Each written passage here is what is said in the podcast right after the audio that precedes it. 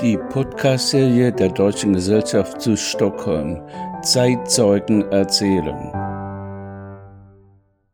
Leon Weintraub, Arzt und Holocaust-Überlebender, ist ein bedeutender Zeitzeuge. Mit seinen 96 Jahren ist er einer der wenigen, die noch über die Ghettos und die Konzentrationslager Zeugnis ablegen kann. In den Survivor Stories auf der Webseite der Auschwitz-Birkenau Memorial Foundation gibt er auf die Frage, welchen Rat er zukünftigen Generationen geben kann, die folgende Antwort. Vergesst niemals und tut alles, dass diese Grausamkeiten nicht mehr vorkommen. Leon Weintraub hat sich der Aufgabe gestellt, dem Vergessen entgegenzuwirken. Hier ist sein Bericht. Mein Name ist Leon Weintraub und ich möchte euch einen Bericht ablegen als Augenzeuge der Geschehnisse, die unter die Namen gehen, Holocaust oder die zwölf Jahre des tausendjährigen Dritten Reiches. Wir leben in einer sehr unruhigen Zeit. Wir haben jetzt, wie bei Open Rideau kann man wohl sagen, wie auf der Schaubühne der Vorhang weg, sind wir jetzt direkt Augenzeugen eines Krieges, der, den wir folgen können, dank der heutigen Entwicklung der Technik, wo die meisten haben ihren Handy oder iPad und können direkt vermitteln, Bilder von dem Geschehnis in Ukraine nach dem Überfall von Russland auf dieses Land. Da kann man sich denken, dass die Geschichte von vor 80 Jahren, das Dritte Reich, die nationalsozialistische Ideologie, Verfolgung der Juden, die unter dem Namen Holocaust geht, so abgelegen und vielleicht nicht so wichtig ich möchte aber behaupten, dass das Schlimmste, was den Opfern des Naziregimes angetan werden kann, ist dieses in Vergessenheit geraten zu lassen. Das wäre diese unschuldigen Millionen Opfer noch einmal umzubringen. Und dadurch ist meine Aufgabe, die ich mir gestellt habe seit vielen Jahren, die Vergangenheit zu vergegenwärtigen, dass sie nicht in Vergessenheit geraten soll. Ich bin in Lodz in Polen geboren, die zweitgrößte Stadt mit etwa 600.000 Einwohnern vor dem Zweiten Weltkrieg. Die Bevölkerung waren 50 Prozent Polen, etwa 30 Prozent jüdischer Herkunft, 20 Prozent Einwohner deutscher Herkunft, waren eine kleine Gruppe Russen auch dabei. Wenn ich heute zu euch spreche, hat es zwei Hauptgründe. Außerdem nicht in Vergessenheit geraten zu lassen, ist es, dass heutzutage gibt es Kräfte in der Welt, auch angesehene Personen, die dieses Geschehene verneinen und dadurch die Geschichte verfälschen. Es gibt kaum ein Ereignis in der Weltgeschichte, das so gründlich dokumentiert ist wie gerade diese Zeit von 1933 bis 1945. In Bild und Wort bei der Befreiung von Deutschland durch die alliierten Kräfte, aber nicht zuletzt auch durch die Täter selber in Briefen von der Front, Paketen mit Geschenken nach Hause und auch eigene Aufnahmen von dem, nicht zuletzt kann ich erwähnen, ein Herrn Walter Gennewein, der war, der Buchhaltung hat er geführt in Diesmannstadt. Er war auf der deutschen Seite, der freien Seite, nicht im Ghetto Liesmannstadt. Und er war ein sehr enthusiastischer Fotograf und seine Bilder wurden gefunden und geben ein Bild vom Leben im Ghetto. Trotzdem gibt es Verneiner.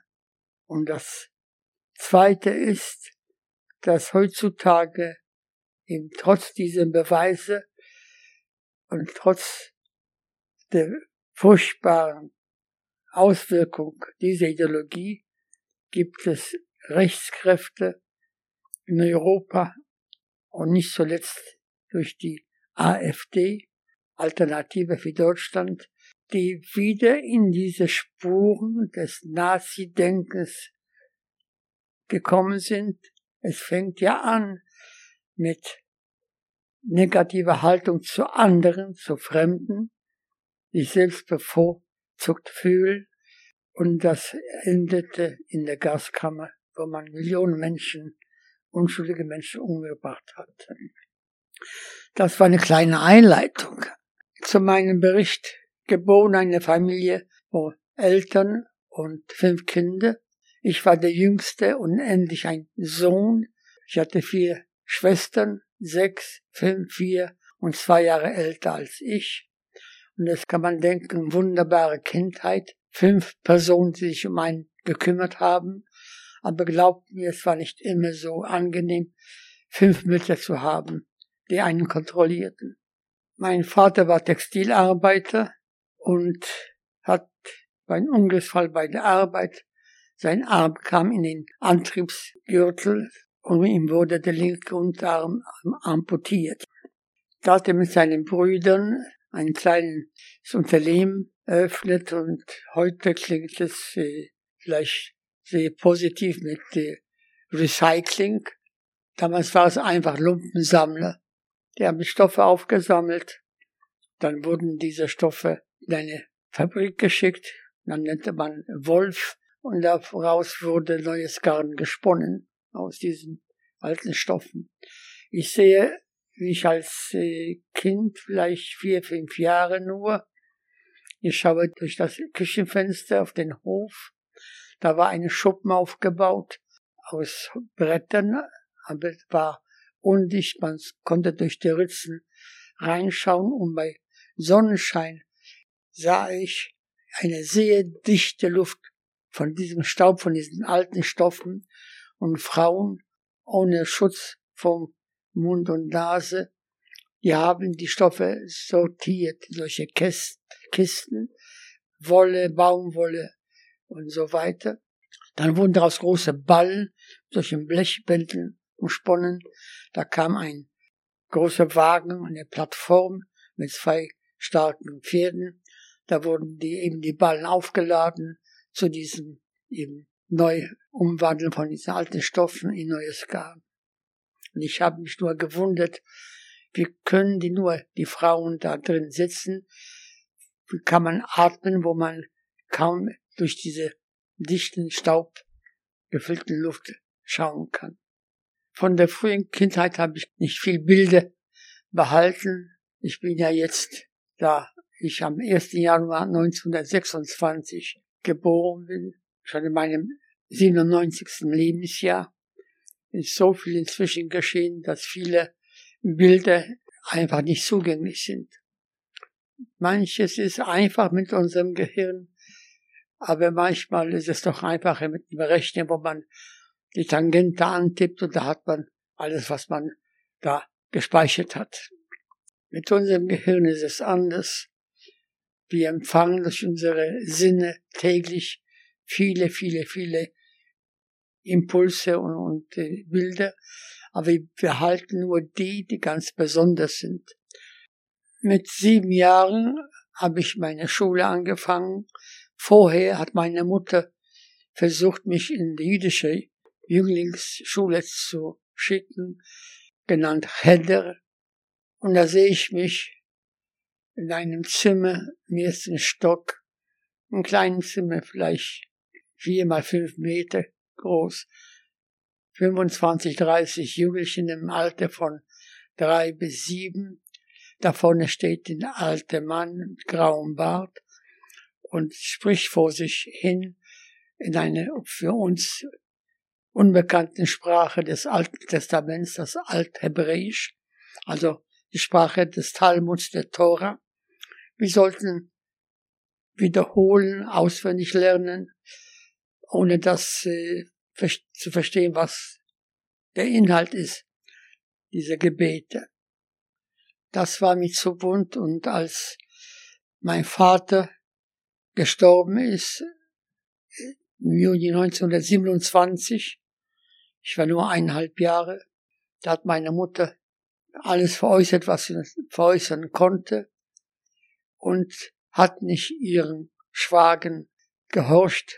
Bei Juden ist es der Brauch, dass nach dem Sterben des Familienoberhauptes, des Vaters, wenn es welche gibt, sind die Brüder dann verpflichtet, sich der Witwe anzunehmen, bis zum Heiraten, wenn sie nicht eigene Familien haben.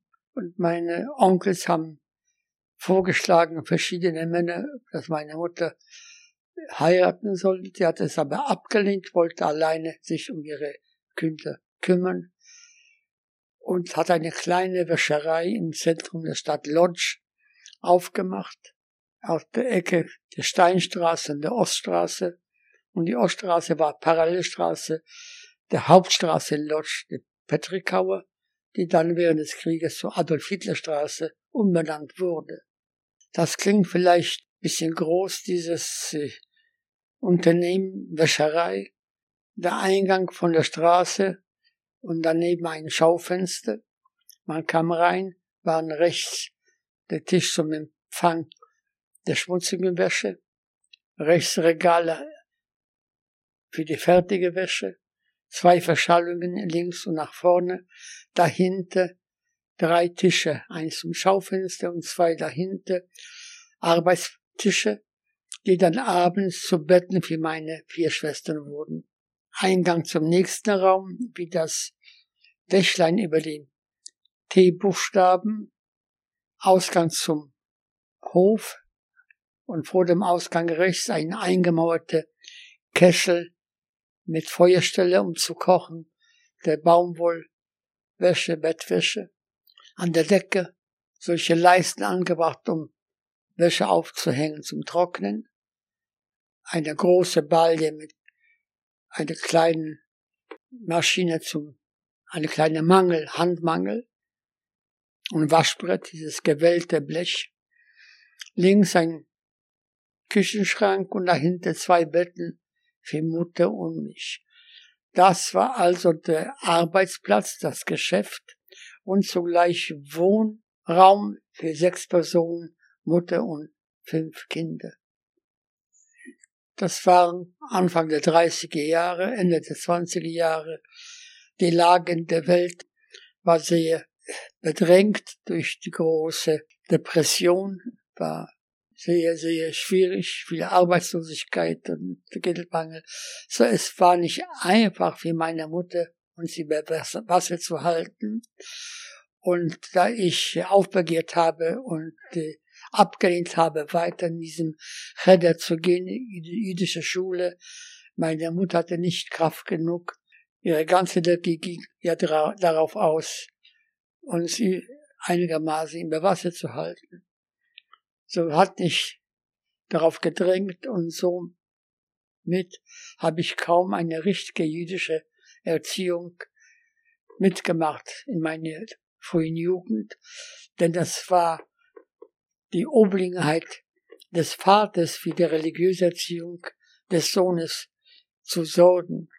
Und vor allem, das war die große Freude in der Familie, dass ich geboren wurde, das nannte man den Jungen in der Familie ein Kaddisch. Kaddisch ist das Totengebet und jeder Mann, der heiratet und Kinder kriegt, will sich einen Sohn zu haben, nach ihm das Totengebet über ihn und für ihn sprechen kann.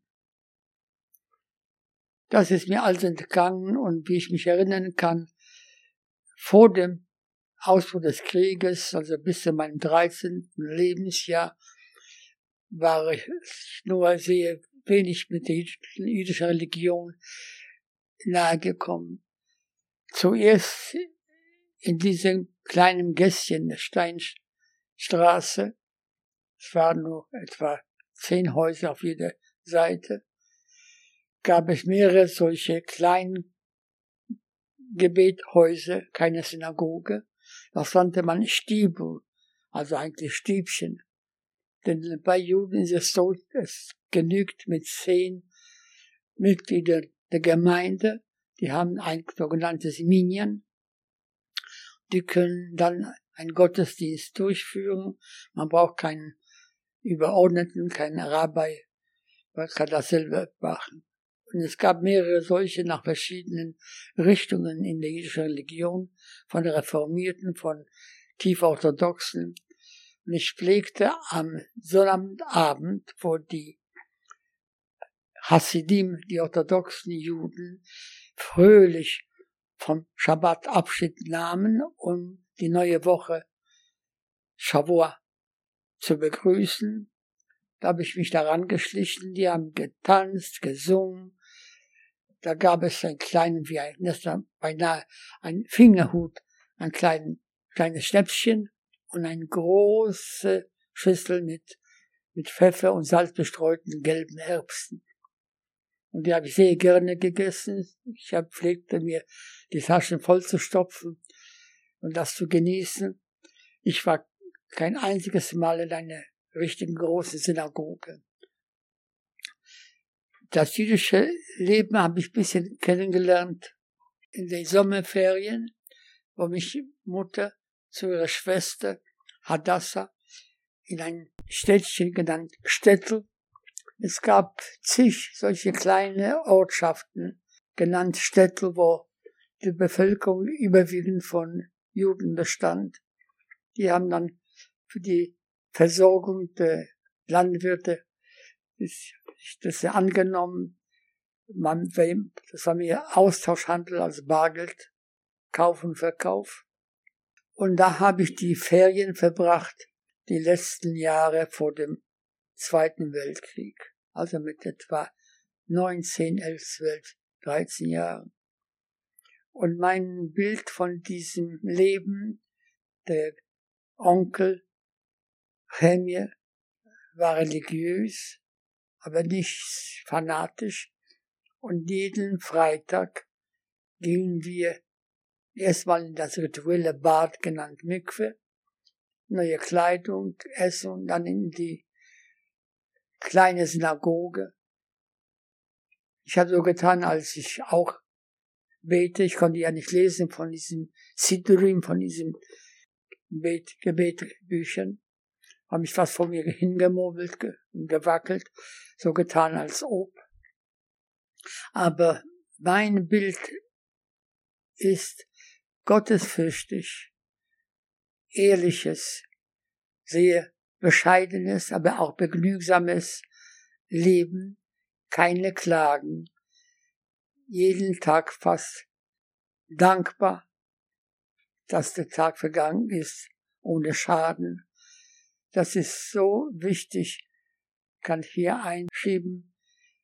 Mein ältester Sohn Michael hat mir eine dreibändige Geschichte der Jugend geschenkt, ein Abdruck, ein Nachdruck von den, den 20er Jahren von Balaban.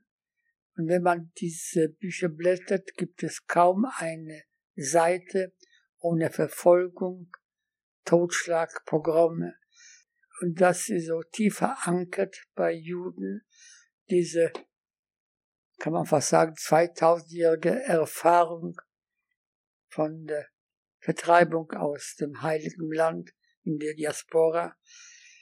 Das Erstaunliche ist, habe ich aus diesem Büchern erlesen, das haben nur einige aus einer Gemeinde nach dem Pogrom überlebt, hatten sie Kraft, eine neue Gemeinde zu bilden und weiterzuleben. So kam das Jahr, als ich sieben Jahre wurde und bin dann in die Schule, Grundschule gekommen. Und da habe ich mehr Polnisch gesprochen, denn in der früheren Kindheit war Jiddisch die Hauptsprache zu Hause mit Mutter und Verwandten. Jiddisch war die allgemeine Sprache unter den Juden zu dieser Zeit. Ich habe schon Polnisch lesen gelernt mit fünf Jahren und als ich die Schule angefangen habe, habe ich schon x Bücher gelesen, aus der Bibliothek geliehen. Und mein erster Schultag habe ich sehr lebendig in meiner Erinnerung. Die Klassenlehrerin hat ausgeteilt solche Informationsblätter für die Eltern und ich leste ganz intensiv. Da hörte ich eine bisschen sarkastische Stimme der Lehrerin, du dann der dritten Reihe, tu nicht so, als ob du liest. Und ich sagte, ich tu nicht so, als ob ich lese das. Also komm nach vorne und lies das vor der Klasse vor. Rote Wangen, rote Ohren, aber nach vorne gekommen, das abgelesen. Und da habe ich den Stempel bekommen eines guten Schülers, avanciert.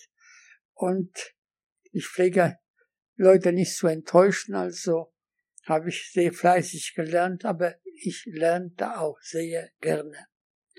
Denn Schule war für mich eine Zuflucht, eine Oase verglichen mit den Bedingungen in der Behausung, in der kleinen Wäscherei, wo wir auch gewohnt haben, war dieser große Raum mit meinesgleichen, waren nur Jungs, es gab noch keine sogenannte edukatorische Schulen mit Mädchen zusammen, nur Jungs.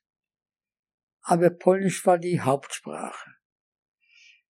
Und ich war ein guter Schüler, ich habe gute Noten bekommen und dank dem wurde ich nach gewissen Testen qualifiziert, eingestuft in die humanistische Linie und einen freien Platz bekommen im Gymnasium namens Josef Piłsudski und sollte am 1. September 1939 meine weitere Ausbildung anfangen und ohne dass ich das wirklich in Worten oder Gedanken formuliert habe, aber es war ein tiefes Gefühl.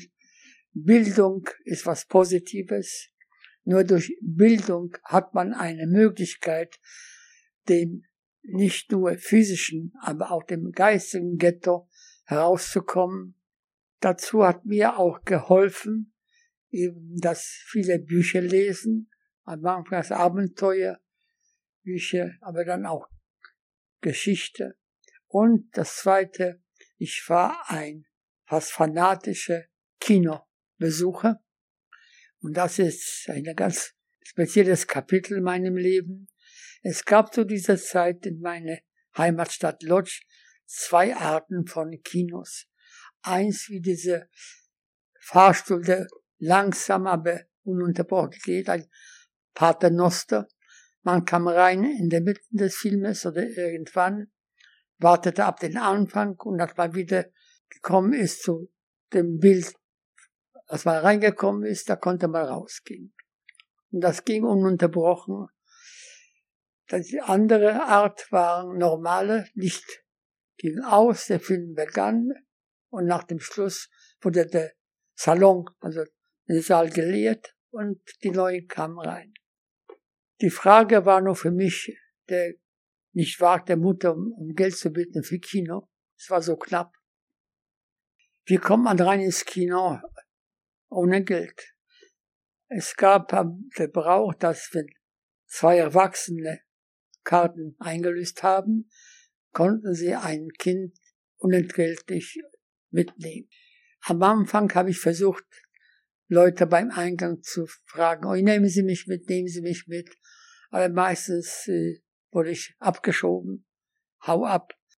Aber dann habe ich gelernt, hat keinen Sinn, sich ranzustellen an ein mittelaltes Paar, denn die würde mich sofort bemerken und auch sagen, geh weg, du bist nicht unser Kind. Aber ein junges Paar, die waren so sich beschäftigt, dass sie gar nicht gemerkt haben, dass ich mich da rangestellt habe. Nun kam aber das große Hindernis, des, der die Eintrittskarten kontrollierte, der Billetschasch genannt. Nach einigen Malen schaute mich an und sagt, hau ab, du hast zu viele Eltern. Ich kam ja ran jedes Mal mit einem anderen Ehepaar. Da ging ich in ein anderes Kino und versuchte aufs Neue. Auf jeden Fall kam ich schon einmal rein. Da saß ich paar Filme durch und meine Mutter hing händeringend zu Hause, wo bleibt der Junge nur weg. Das hat mir wahrscheinlich ein bisschen weiteren Blick verschafft, hat mein Gehirn so geformt mit einer Fähigkeit, Zusammenhänge zu sehen und auch vielleicht Schlüsse zu ziehen. Das hat sich später bewahrt in meinem späteren Leben, vor allem während des Krieges. Der Sommer 1939 war sehr warm. Wir hatten keine Zeitung, kein Radio, kein Telefon. Das waren noch der frühen Entwicklung dieser drei Möglichkeiten zur Kommunikation. Aber es waren Gerüchte, etwas ist los und wir haben nicht viel davon vernommen, vor allem ich als Junge, der war beschäftigt mit seinem eigenen Leben, also Lesen, Kinderschule.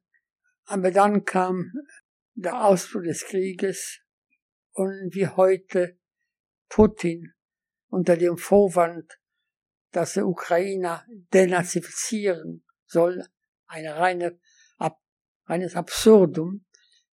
Der Präsident von Ukraine als jüdischer Herkunft und ihn Nazi zu nennen, ist doch reine Lüge reiner Goebbels oder noch schlimmer.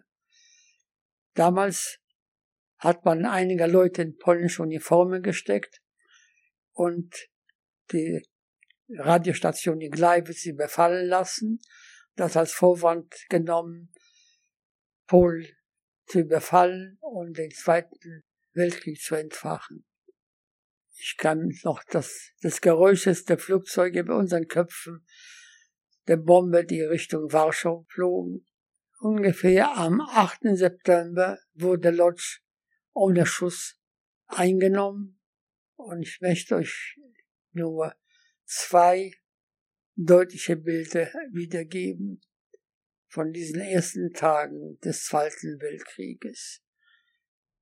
Das erste ist mehr akustisch. Die fast unendlich scheinenden Kolonnen von hochgewachsenen, gesundheitsstrotzenden jungen Wehrmachtssoldaten, die mit ihren nagelbesohlten Stiefeln auf diesem Kopfsteinpflaster marschierten durch die Hauptstraße.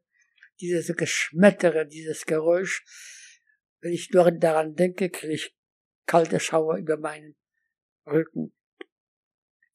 Und der Eindruck war nicht Achtung, nicht Bewunderung, aber Furcht. Und dieser Eindruck, dass diesen kraftstrotzenden Soldaten kann nichts widerstehen.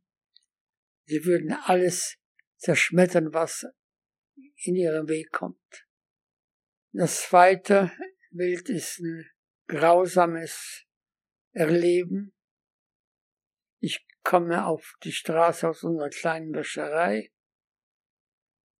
und gegenüber in der Steinstraße Nummer 2 an der Ecke war eine Apotheke. Da sehe ich eine Gruppe Soldaten in grünen Uniformen, die fuchtelten mit den Armen und sehr angeregt. Ich kam näher und zu meinem Grauen, Grauen sehe ich, dass einer der Soldaten die haben einige alte Juden umringt und er versucht mit dem Bajonett den Bart abzuschneiden, aber so unvorsichtig, dass nicht nur die Haare, auch Stücke Haut mitgekommen sind. Das hat furchtbar geblutet. Und da war ein sehr starker Schock für mich, denn ich war durch das viele Lesen hatte ich eine romantische Vorstellung vom Kriege. Wenn man denkt an Pleviers im Westen nichts Neues oder den Film von, von Stroheim, Bilder, wo die siegreichen deutschen Offiziere die Kriegsgefangenen französische Offiziere begrüßen, seinesgleichen mit allen Ehren. Und diese Begegnung des Krieges in dieser Form so behandeln siegreiche Soldaten arme, alte, unschuldige zivile Menschen. Schon kurz nach der Einnahme der Stadt Lodz durch die Wehrmacht kamen Aufrufe, Plakate aufgeklebt mit Verboten vor allem an die jüdische Bevölkerung. Man musste alles Wertvolle abgeben, wurde alles, man nannte das konfisziert. Und kurz nach einigen Wochen kam ein Aufruf vom Präsidenten Friedrich Ebelhöhe und ich kann hier zitieren die zwei Sätze. Die Bildung eines Ghettos, schreibt Friedrich Ebelhöhe, dieses Ghetto ist nur eine zufällige Maßnahme. Ich vorbehalte mir zu bestimmen die Zeit und die Mittel, mit welchen die Stadt Lodz von allen Juden frei wird. Unser Ziel ist, die Stadt Lodz und ein für allemal diese Pestbeule auszurotten. Als Kind jüdischer Eltern wurde ich also ein Teil dieser Pestbeule es wurde der nordöstliche Teil der Stadt Lodz genannt Balute, in ein Ghetto umgewandelt, Stacheldraht, Wachtürme. Es wurde auch eine Brücke gebaut, eine Holzbrücke, denn durch diesen Teil der Stadt Lodz ging die Straßenbahn, nord-südliche Bahn. Und das war westlich das kleine Ghetto, und östlich das große Ghetto. Wir haben ein Zimmer zugeteilt bekommen, schon Ende Dezember. Wir waren acht Personen, denn meine Tante Eva Widawska aus der Stadt Konin wohnte seit einem Jahr in Lodz, nachdem sie ihren kleinen Laden mit Haushaltswaren schließen musste, da sie nicht mehr schaffen konnte, wieder die Fensterscheibe zu ersetzen, die die polnischen Faschisten genannt ND, Endecja, von Narodowa Demokracja, Nationaldemokratie, kann man sagen, eine Parallele zu der heutigen Schweden, SD, schwedische Demokraten. Polnischen Nazis kann man ruhig sagen. Hatte dort abgewickelt in Stadt Konin, diesem Städtel, und nach Lodz gekommen. Und die wohnten dann mit uns zusammen am Anfang in einem Zimmer. Dann kam mein Cousin Leon Lęczycki aus dem Städtchen Warta, am Fluss Warta, wo ich meine Sommerferien verbracht habe. Er war Soldat in der polnischen Armee, wurde verwundet und ihm wurde auch der Unterarm, auch ein linker Unterarm amputiert im Roten Kreuz Krankenhaus in Warschau, wurde dann nach Hause geschickt und bei 1942 im September, da wurden, für 41, Entschuldigung, wurden alle kleinen Ghettos in den Städtchen rund um Lodz aufgelöst.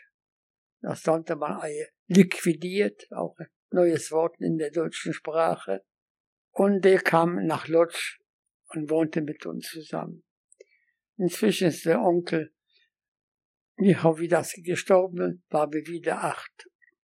Das Ghetto wurde umgewandelt in einen einzigen riesengroßen Arbeitsplatz mit Unternehmen genannte Ressorts, wie Schneideressort und Metallressort und Strohressort, also Fabriken da kam der Chef der Gitterverwaltung, wurde ernannt, Hans Bieber, ein Kaufmann aus Bremen.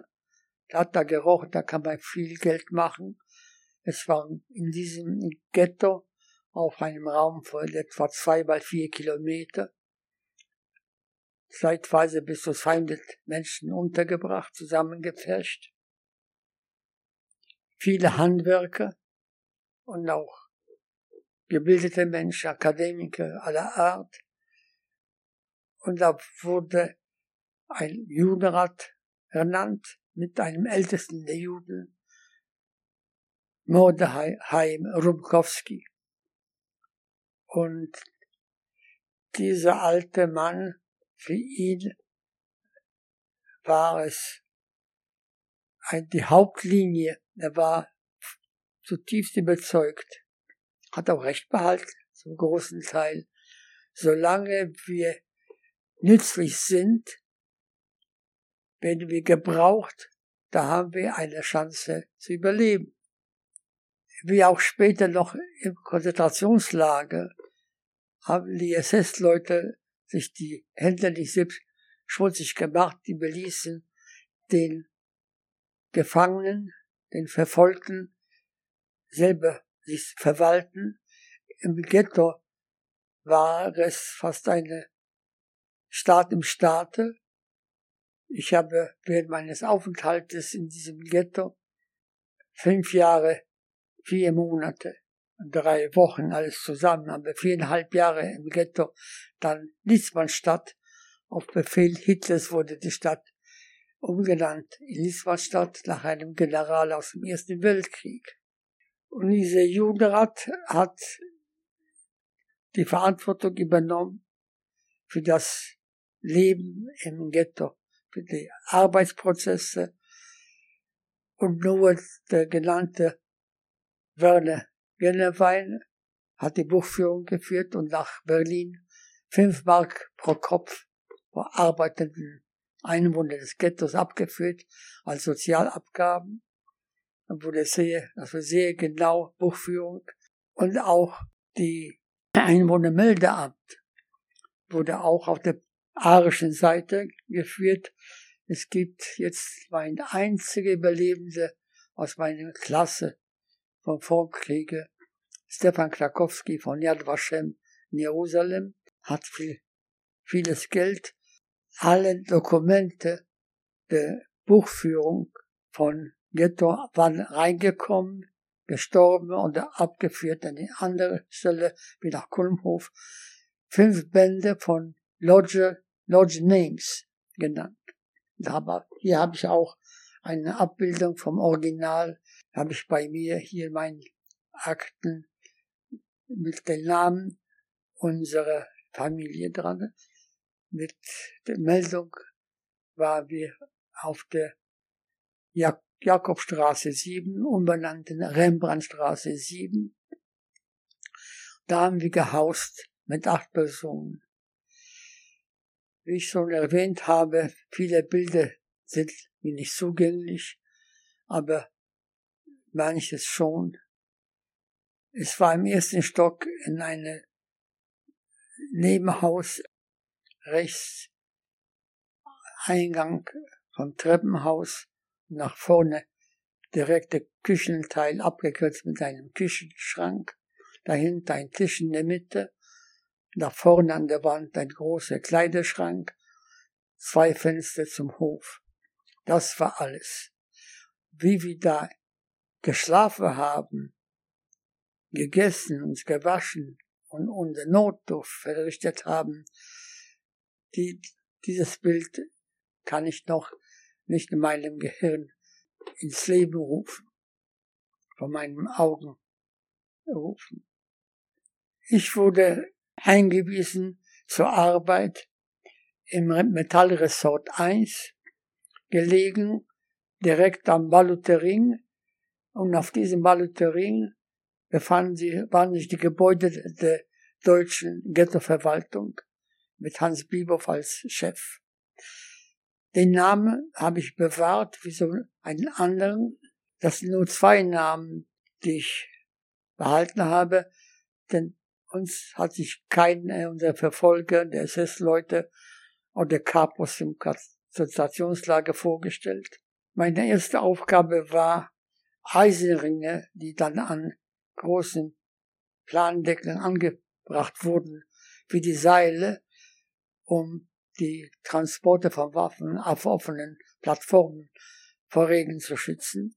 Ich sollte sie mit vor Rost schützen, also mit Lack bedecken, hatte ich einen Behälter etwa ein Meter mal ein, einen halben Meter, ein Behälter gefüllt mit Lack, ein Haken an der Decke und da dran hang ein Rahmen mit hundert Haken. Ich hatte dann diese Ringe da, den Haken aufgehängt, eingetaucht im Lack, hochgewünscht und abgewartet, nach dem Trocknen in Schachteln untergebracht. Nach einigen Malen dieser Prozedur wurde sehr schwierig, weil auch die Haken sehr dick mit Lack bedeckt wurden.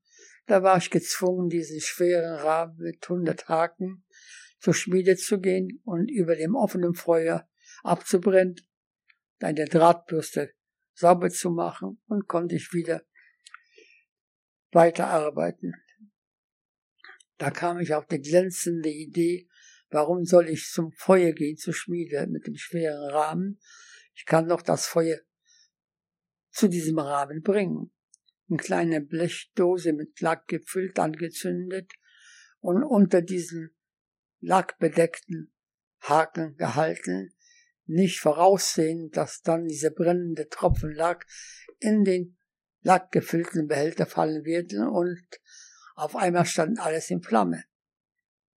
Wir konnten schnell das Feuer löschen, aber ich wurde trotzdem am Uhr zum Betriebsressortleiter geführt, Herrn Chimowitsch, das ist der zweite Name.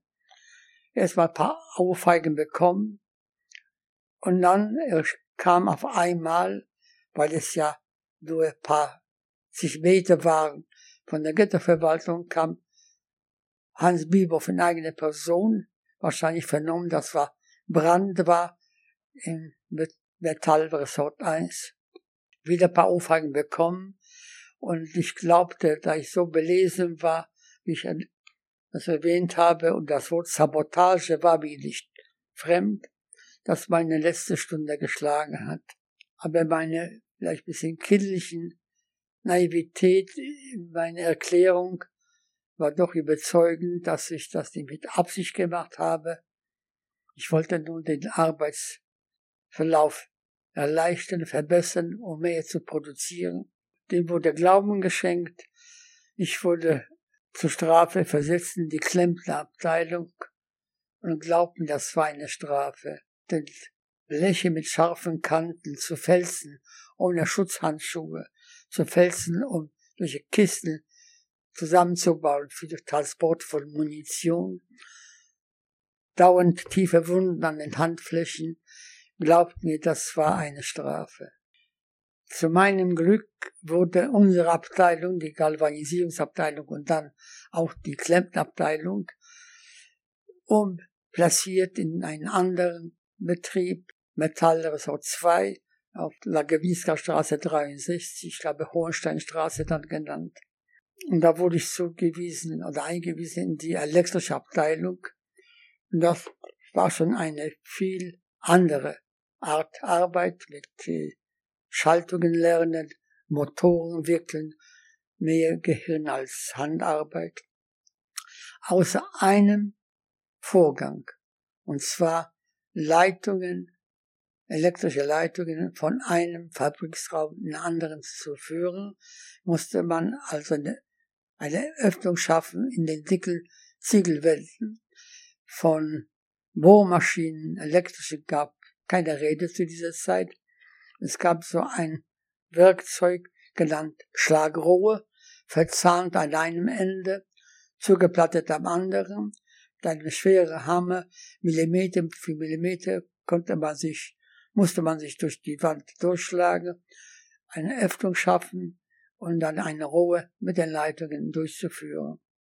Das war eine furchtbar schwere Arbeit. Der Alltag im Ghetto, früh aufstehen, denn wir arbeiteten von sieben bis sieben. Sie haben sogenannte Rationen bekommen, ein Blatt mit Coupons aufgedruckt. Alles war Ersatz. Ersatz Kaffee, Ersatzzucker. Meistens gab es nicht in den Verteilungsstellen, was auf diesen Blättern aufgedruckt war. Wir waren in dieser unglücklichen Lage, dass keine in unserer nächsten Familie eine Funktion hatte im Ghetto, weder in der Küche oder Verteidigungsstellen gearbeitet oder sogar im sogenannten Hof, mit dem sich der Älteste der Juden umgeben hat. Die hatten Vorteile, extra Zuteilungen von Lebensmitteln. Wir lebten nur davon, was zugänglich war. Und das war nicht viel. Man hat ausgerechnet, das war etwa 1000 bis 1200 Kalorien pro Tag für zwölf Stunden arbeitende Menschen. Morgens nahm meine große Schwester, hat Mama ausgeholfen, sechs Jahre älter als ich. Ein Leihbrot bekamen wir pro Kopf pro Woche. Und da wir acht Personen waren, hat sie diesen Leihbrot in acht Teile geteilt und damit müsste man auskommen.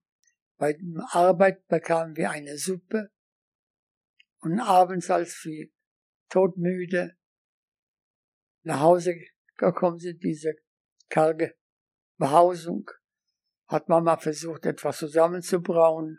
Im Sommer gab es halb angefaulte Kartoffeln, im Winter halb erfrorene und Hauptbestandteil der, der Suppe, die Mama versucht hat zusammenzubrauen, waren diese ovalen, großen, gelben Erdfrüchte, Kohlrüben. Die hatten auch einen besonderen Geruch. Nur der Gedanke daran ruft bei mir Übelkeit hervor. Das war fast täglich die Hauptspeise. Es kann vorgekommen sein, dass ihr so während des Tages beschäftigt wart, gewesen seid, dass ihr keine Zeit hatte, Lunch oder Mittagspause zu machen und zu essen. Und da glaubt ihr gegen Abend zum Mittag furchtbar Hunger zu haben. Glaubt mir, das ist kein Hunger. Aber mit einer einzigen, ich wiederhole, einer einzigen Ausnahme in diesen fünf Jahren vier Monaten und drei Wochen vom September 1939 bis zur Befreiung um den 20. April 1945 sich nie satt essen können und nicht einschlafen können von dem schmerzhaften Hungergefühl und aufwachen mit dem schmerzhaften Gefühl des Hungerns und dass man keine anderen Gedanken hatte, als wie kann ich was zu essen schaffen, um den Magen zu füllen. Man hat so unter diesem Mangel an Nahrung gelitten. Das ist Hunger. So gingen die Wochen, Monate und Jahre. Ein Ereignis möchte ich noch erwähnen, genannt die große Sperre. Da wir mit Familien im Ghetto eingeschlossen waren, hermetisch, wir hatten keinen Kontakt mit der Außenwelt. Und Mutter hat uns manchmal getröstet, wir sollen nicht klagen, bei allem Elend, schwere Arbeit, Mangel an Nahrung, Hunger. Wir sind doch zusammen, denn draußen hinter dem Stacheldraht ist die Welt im Krieg da töten sich Menschen gegenseitig und das droht uns ja nicht in, im Ghetto. Da kamen die Nazis zur Einsicht, dass sie doch sich ersparen wollen, Parasiten, also Personen, die nicht im Arbeitsprozess sind, also nicht, nicht wie die Wehrmacht produzieren. Und das kann man sich doch ersparen und haben beschlossen, alle über 60, alle Kranke und Kinder unter 10 aus dem Ghetto zu entfernen, um nur arbeitsfähige Menschen im Ghetto zu behalten. Und die, da wurde das die große Sperre genannt. Deutsche und jüdische Polizisten haben ein Hausquartier umringt, gingen von Wohnung zu Wohnung und nahmen alle über 60, alle Kranke und sogar Säuglinge aus den Armen der Mitte rücksichtslos gerissen und die Menschen verschwanden. Wohin, wussten wir nicht, da wir so von der Welt abgeschlossen waren. Wir hatten keine Ahnung von Todeslage Kulmhof oder Auschwitz oder andere Orte, wo Menschen massenweise umgebracht wurden. Innerhalb einiger Tagen wurde es sehr leer im Ghetto, große Trauer. Und dann kam das Frühjahr im Vorsommer 1944. Da kamen Gerüchte auf, dass da die Kriegslage sich geändert hat. Und da wurden auf einmal Affische aufgeklebt in der, Ghetto. Und zwar, also diese Niederträchtigkeit der Nazis unter dem Vorwand, buchstäblich in Sorge um unser Wohl, um unsere Gesundheit, unser Sein, weil die Front näher kommt zu Lodz. Die Rote Armee stand schon an der Weichsel, nur 140 Kilometer von Lodz entfernt. Wollen Sie das Ghetto ins Sicherheit bringen, ins Tiefe des Dritten Reiches, die Ausrüstung der Resorte der Fabriken wird folgen, so dass wir weiter für das Wohl der deutschen Wehrmacht arbeiten können. Wir wussten, was wir haben und wir waren misstrauisch. Das alles Unbekannte weckte Furcht. Wir hatten Bedenken. So kam ich wieder auf meine, auf eine Idee, als wir hörten auf dem Hof, dass da Leute wieder gesammelt werden, denn diesmal haben sie auch ein Hausequartier umringt und diesmal haben sie alle mitgenommen. Nicht wie bei der großen Sperre, alte, Kranke und Kinder. Da habe ich den großen Kleideschrank von der Wand abgerückt, vielleicht 30, 40 Zentimeter. Als wir hörten auf dem Hof, dass Leute gesammelt werden, habe ich meine Leute da in diesem Spalt reingepfercht. Zwei Stühle da vor dem Spalt mit Kleidern, um das zu verdecken, diesen Spalt. Und dann am Schrank hochgeklettert und mich dazu gesellt. Tür aufgelassen, kein Gepäck. Und da sie wiederholt kamen, weil sie wussten, Menschen verstecken sich, kamen sie mehrere Male. Und einige Male ist uns gelungen, haben, wir haben gehört, aha, die sind schon geholt worden. Aber diesmal hörten wir eine Stimme, finden wir jemanden, werden wir an Ort und Stelle erschießen. Meine Mutter hat sich ausgehalten, ausgerufen, nur nicht schießen. Da kam ich raus, die Stühle weggeschoben von dem Spalt. Ich, Mutter, drei, meine vier Schwestern und die Tante Eva, zehn Jahre älter als Mama, und der Cousin Leon, der Kriegsinvalide, und meine jüngste Schwester Rosa, zwei Jahre älter als ich. Die sind in diesem Spalt hinterm Schrank geblieben und die waren so erstaunt, dass da sechs Leute rauskamen, dass sie nicht mal nachgeschaut haben, ob noch jemand da ist. Wir wurden auf dem Hof gesammelt und gebracht, marschiert zum früheren, früheren Gefängnis in der Czarniecki-Straße, nicht weit von Bahnhof Radegast, wo heute die Gedenkstelle ist. Gegen Nachmittag kam Roja, meine jüngste Schwester, um von uns Abschied zu nehmen. Sie erzählte, dass sie in eine Gruppe Jugendliche ein Versteck gefunden haben und wollen abwarten die Befreiung der Stadt durch die Rote Armee. Gegen Morgen kam der Zug an, so gedeckte, mehr vier Waggons und nicht zur Beförderung von Menschen. In einer der linken hinteren Ecke ein Kübel, davor eine Filzdecke zur Abschirmung Kübel für die Notduft.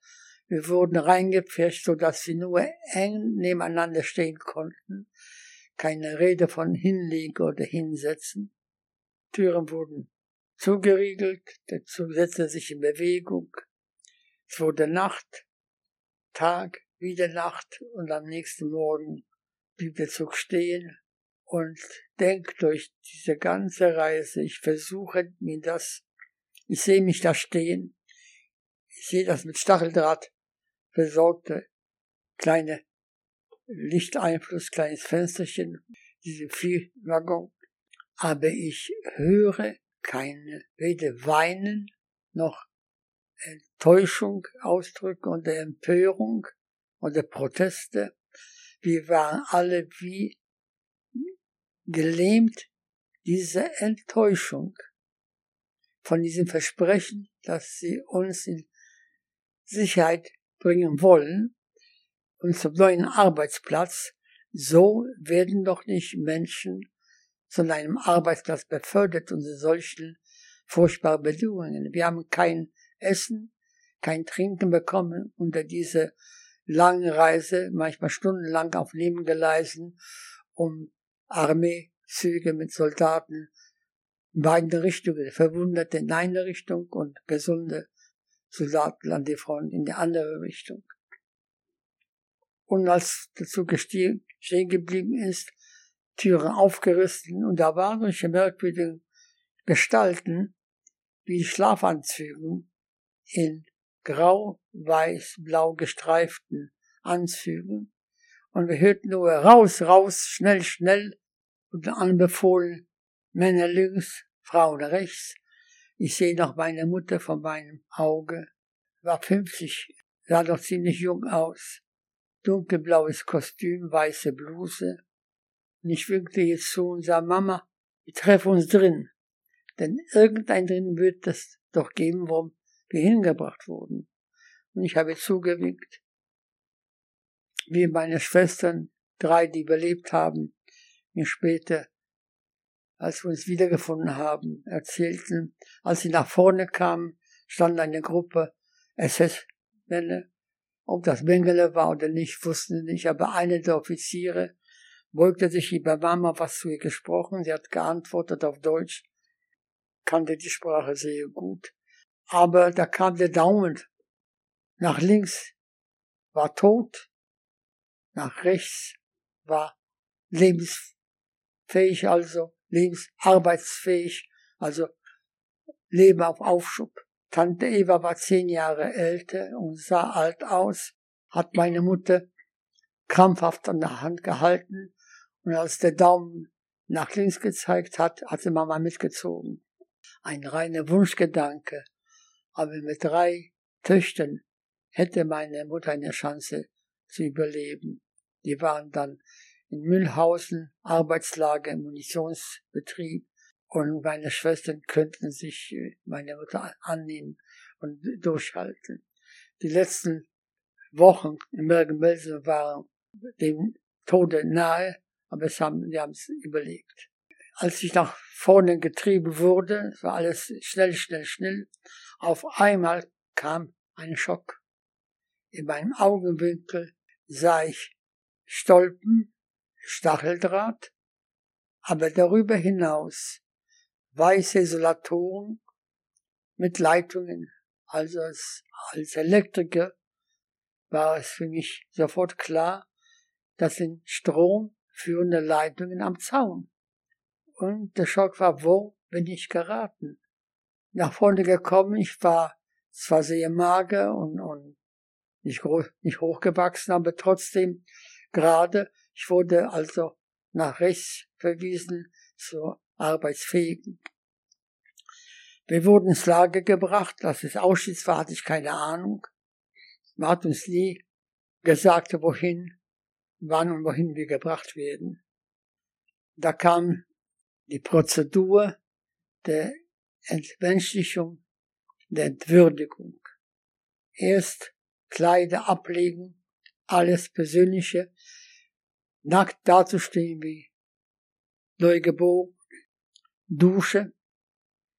Dann kam man an eine Gruppe Häftlinge, die mit Haarschneidemaschinen die Haare von allen behaarten Körperstellen entfernten und da dahinter hunderte Menschen standen, da war es eilig und da kam mit den Haaren so manche Hautfetzen mit und das hatte die Folgen, dass als für die, nächste Gruppe Häftlinge an einem Trog sitzend mit einer gefüllt mit einer übel riechenden öligen Flüssigkeit nach Carbol stinkend eher Flüssigkeit haben einen Mob, was man heute zum Fuß sauber machen anwendet, eingetaucht und dann im Unterleib unter den Arm, Kopf geschmiert.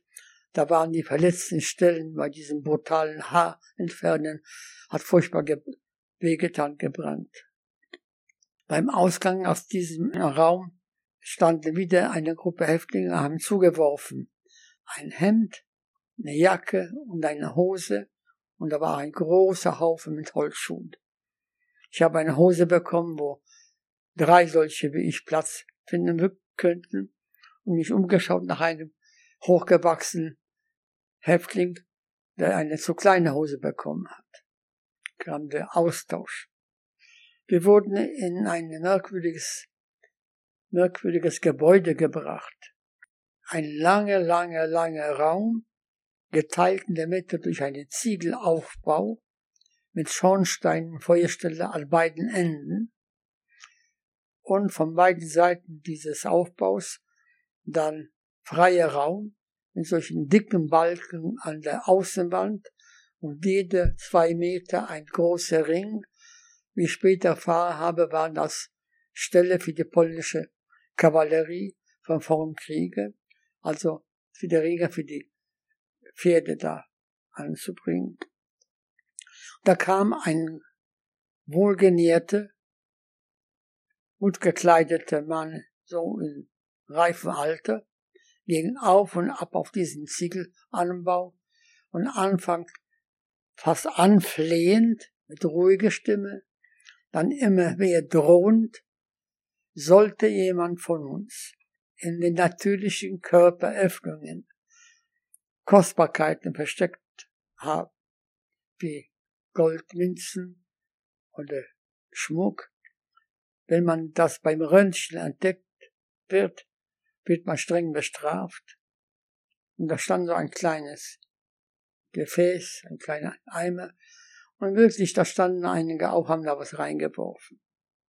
Als Jugendliche wurde ich in dem Block Nummer 10, es waren nicht Baracke, sondern Blocks genannt, Jugendblock eingeteilt und in diesem Teil von Auschwitz-Birkenau habe ich dann später erfahren, wir waren eine Art Arbeitskraftreserve. Wenn ein großes Unternehmen wie Krupp oder Siemens oder Bayer Leverkusen 200 Männer angefordert hat, wurden 200 Männer gewählt und abtransportiert in ein Arbeitslager nähe dem Arbeitsplatz. Und davon hatte ich keine Ahnung zu dieser Zeit. Es ging mir psychisch sehr schlecht. Ich war sehr deprimiert durch die Trennung von Mutter und Schwestern, von Familie, durch die brutale Behandlung dieser Prozedur der Entmenschlichung wie ich beschrieben habe. Und dann sehr störend diese quälende, alles ausfüllende, schwere, schwarze, nach verbranntem Fleisch stinkende, übelriechende Rauch aus den Schornsteinen, denn dieser Teil vom Lager war links waren Gebäude mit hohen Schornsteinen, also Krematorien, und rechts sah ich Frauen, aber ein Frauenlager. Morgens aus der Baracke, aus dem Block getrieben, aufgestellt, lange gewartet, auf Appellplatz, genannt Appellplatz, also Sammlung, bis der Sessmann kam uns abgezählt hat, dass die Zahl der Häftlinge stimmt, in diesem Block, der so gebaut war, längliche Gebäude eingestehen, heute in Auschwitz Museum. Beim Eingang ein zwei Meter Teil abgeschirmt von übrigen Raum. Das war der Raum für den Blockältesten und wie seine Gehilfen genannt Kapus. Und da will ich wiederkommen, was ich am Anfang erwähnt habe, wie raffiniert die Nazis vorgegangen sind, um sich die Händler nicht selbst zu beschmutzen. Die haben ausgenutzt die Gegensätze, die ethnischen Gegensätze. Die wussten, dass Polen nichts übrig haben für Russen und umgekehrt. Und beide, ich finde das Wort nicht an, weil ich das gestrichen habe von meinem Wortschatz, das Wort mit H am Anfang, dann S, dann EN am Ende, ausgenutzt diese Gegensätze, dass die Polen und der Russen über Juden gesetzt haben und umgekehrt, aber niemals Juden Kapos über Russland und Polen. Und die haben dafür gesorgt, uns an der Kandare zu halten, Ordnung zu halten. So nach diesem Appell morgens bekamen wir eine bräunliche Flüssigkeit und ein Stück Brot. Mittags kam Einige Häftlinge haben herangeschleppt einen Kessel mit Suppe. Wir haben nur einen Löffel bekommen und eine Schüssel für vier Personen. Und ich stand da an, einer der Kapos war, hat verteilt. Und eine Kelle hatte äh, Lust, hatte tiefer gegriffen mit bisschen Inhalt, Gemüse, paar Kartoffelstücke. Und ich hatte nur ein bisschen Flüssigkeit von oben haben also die Schüssel gefüllt und wir haben gelernt, schnell zu löffeln und so viel wie möglich in sich zu bringen. Es gab sowas wie Nachschlag. Und zwar ist auch etwas geblieben am Boden dieses Kessels. Da konnte man sich anstellen, um noch etwas zu bekommen.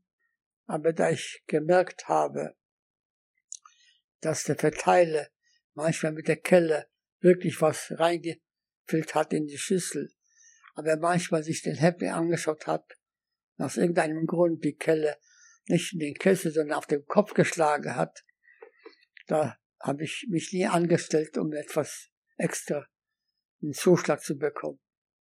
Mein Pech war, dass in diese Häftlingsgruppe, in diesem Transport aus Litzmarstadt Ghetto, nach Auschwitz-Birkenau gab es keine einzige mir bekannte Person. Also ich war mir selbst überlassen, aber ich war so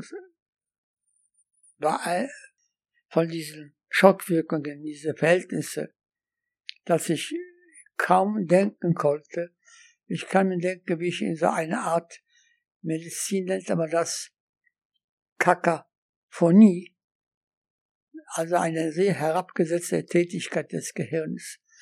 Und als Beispiel dafür kann ich nennen, dass ich mich dabei ertappe, dass ich zu dieser Zeit kein einziges Mal mir Gedanken gemacht habe, was ist eigentlich mit Mutter meiner Schwestern und meiner Tante geworden?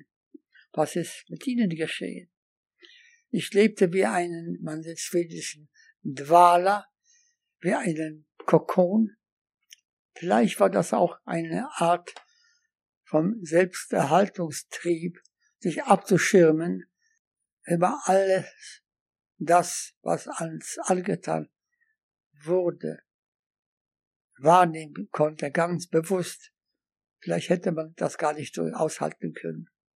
In all diese negativen Stimmung, nach einigen Wochen, es war ja Frühherbst, Spätsommer. Wir wurden in Ghetto Liesbachstadt so um den 18. September gefangen, entdeckt und, und nach Hause gebracht. Und nach einigen Wochen, wir hatten keinen Kalender, keine Uhr, aber wahrscheinlich so Mitte Oktober, da sah ich zwischen Block 16 und 18 eine Gruppe nackter Männer stehen. Ich hatte noch mit dem Rest meines Bewusstseins gewagt zu fragen, was macht ihr hier nackt? Und da zeigten sie mir dass sie schon registriert wurden, also ihre Nummer tätowiert auf dem linken Unterarm, warten auf Kleider, um zur Arbeit außerhalb gebracht zu werden. Und das Wort raus, außerhalb, war ein Signal für mich und spontan, ohne zu überlegen, nur nach links und rechts geschaut, keine Kapos, keine SS-Leute in Sicht, an die, die Schatten des Gebäudes meine drei abgetragene Kleidungsstücke abgeworfen, das Hemd, die Jacke und die Hose, mich tief reingedrungen in die Gruppe der nackten Männer. Die haben nicht reagiert, war so, so abgestumpft vom langen Warten. Dann kamen sie und haben uns Filmreihen aufgestellt, so Kleider kamen und zu meinem Glück nicht kontrolliert. Dann hätten sie entdeckt, dass ich nicht registriert wurde, keine Häftlingsnummer bekommen habe. In Auschwitz, da hätten sie sich wahrscheinlich zurückbehalten. Und da wäre ich nicht hier. Denn, kleine Abweichung, wie ich später erfahren habe nach dem Kriege, ist diese Block 10 der Jugendlichen haben beschlossen, dass wir nicht arbeitsfähig sind, haben keinen Nutzen von uns. Und da wurde kurz nach diesem, wie ich das nenne, Entkommen aus Auschwitz-Birkenau, wurde der Block 10 mit Jugendlichen in die Gaskammer gebracht und umgebracht. Wir wurden gebracht nach, wir auch später erfahren, nach einer Außenlage des Konzentrationslagers Großrosen. Das liegt zwischen Breslau und Waldenburg. Nach einigen Tagen wurde beim Aufruf, also beim Appell nach Elektrikern gefragt, habe ich mich gemeldet. Und da wurde ich eingesetzt als Elektriker, aber ganz anders als in Ghetto Liesmannstadt in der Werkstatt. Übrigens habe ich noch ein Bild nach dem Kriege bekommen von der Belegschaft in dieser Werkstatt im Ghetto Liesmannstadt. Und zwar, da wurden im Riesengebirge im Südwesten von Polen, von Polen, im Gebirge wurden große Bunker, Säle gesprengt für künftige Waffenbetriebe. Und wir sollten für Strom, für Energiezufuhr sorgen. Und ich wurde, ich sollte die elektrischen Leitungen von der Stromquelle rein in diese künftigen Betriebe führen. Das heißt, ich, ich habe solche Steigeisen bekommen, nannte man das, bogenförmige Metall mit einer Platte für den Fuß und dann verzahlt allein im Ende, um sich in den Stolpenmast einhaken zu können, Gürtel rum um den Mast, hochgeklettert am Mast, Isolatoren hochgeholt, festgeschraubt, dann Leitungen hochgehoben, festge mit Draht fest an den Isolatoren und so von Stolpen, von Mast zu Mast.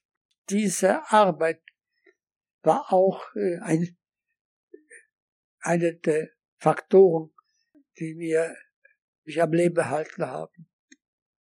Hatten zwei große Vorteile. Der erste war, dass der Arbeitsleiter von der paramilitären Organisation TOT, T-O-D-T, hellere bräunliche Uniform, Wirtschaftsgruppe. Der Leiter kam morgens mit seinem Motorrad und Beiwagen, mich als diesen Fachmann abzuholen, um den Arbeitsplatz vorzubereiten. Da wurde ich aus der Baracke geholt und nicht kontrolliert. Da konnte ich wagen, denn es wurde inzwischen ja Winter, Oktober, November, Dezember, Januar, Februar, konnte ich wagen, meine Decke in so ein Dreieck zu legen und die beiden Ecken des Dreiecks hinter dem Rücken mit Draht festzuhalten, um so die Brust bisschen zu schützen, denn wir hatten keine Winterkleidung und es war ja ein, ein sehr frostiger Winter von 44 auf 45. hätte ich, würde ich, würde ich dabei entdeckt werden, hätte ich 25 auf den nackten Hintern bekommen. Das habe ich später erlebt, aber da komme ich doch dazu. Und am Arbeitsplatz, ich hochgeklettert und oben arbeiten, um anzubringen, der Isolatoren der Leitung, hängen an meinem Gürtel und fest mit diesem Maststeiger, war ich außerhalb im Bereich von den Gewehren der vor allem jungen SS-Männern, die haben sich gelangweilt, nahmen ihr Gewehr am Lauf und schwenkten es und kam in den Bereich des Kolbens ein Häftlingskopf, umso schlimmer für den Kopf, so dass sie fast täglich ein oder zwei Leichen ins Lager mitgeschleppt haben. Und ein furchtbares Ereignis kann ich doch erwähnen. Eines Tages kamen wir vom Arbeitsplatz, diesmal schon zu Fuß, nicht im, auf dem Motorrad. Ich saß hinter dem Arbeitsleiter im Sessel und ein SS-Mann im Beiwagen als Wache für mich. Wir kamen an und zu unserem Erschrecken standen zwei Häftlinge beim Eingang zum Lager mit zwei SS-Wachen von beiden Seiten. Wir sind kaum in unsere Baracke gekommen, als Gong Gong ging und Aufruf, uns auf dem Appellplatz zu sammeln. Da stand schon ein Galgen aufgestellt mit den Schlingen, Seilschlingen.